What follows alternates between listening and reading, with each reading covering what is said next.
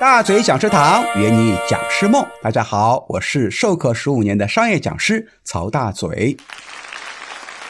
前面呢，咱们也教了大家如何去分组，以及呢如何设定好一个奖惩的规则。接下来我们讲一个小组计分，让大家争先恐后回答问题的绝招。那我们小组分好。奖惩的规定设好了，那么如何去实施这些规则，以及如何判断谁胜谁负呢？那就要设计加分减分的规则了。如果说小组数量比较少的，比如啊三到五组，那么大嘴老师呢会采用发积分卡的方式，啊有些老师也会用扑克牌来代替啊，比如一张扑克牌十分，而我用的是一张十分的小卡片，比如说一张卡片上面呢写了一个十。十分，那么这个卡片呢，跟身份证差不多大小，因为它能够反复使用，比较绿化，比较环保。在淘宝有的卖啊。如果你想要看一看大嘴老师的款式呢，可以在评论区里面留言。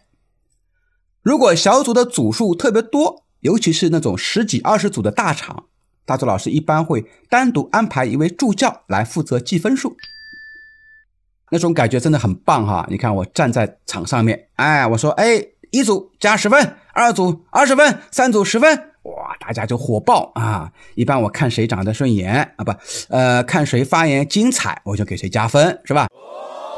那么加减分的规则该怎么去定呢？我的方法就是，只要举手发言的，我都会给他加分，特别是开场的时候。那么一般呢是十分一次。如果说，哎，他讲的特别好，特别精彩，我就给高分。还有一些呢，会帮助他人，呃，去帮老师擦黑板、丢垃圾，或者说比较早的到场的小组，一开始我们第二节课哪个小组提前做好的，我都会适当加分。那么减分规则呢，就更加有效了。比如说，你想要让学员啊不看手机、不玩游戏、也不随便说话，更加不要随便走动，那么你又不是领导。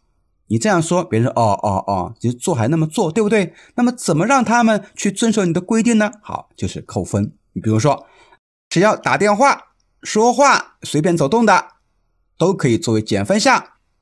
然后呢，一旦有人违规了，第一个违规了，不管他是谁，亲家老子，我们都得怎么样？哎，减分就减分。这样的话呢，大家一看哦，哎，有人被减分了，就杀鸡给猴看吗？然后呢，他们就会非常的听你的话。我们老师的微信呢，也就能够马上的树立起来。这些也都是大嘴老师多年以来的授课的宝贵经验。好了，请持续关注大嘴教你当讲师，我们未来的课程的内容啊，更加的干货，更加精彩。拜拜。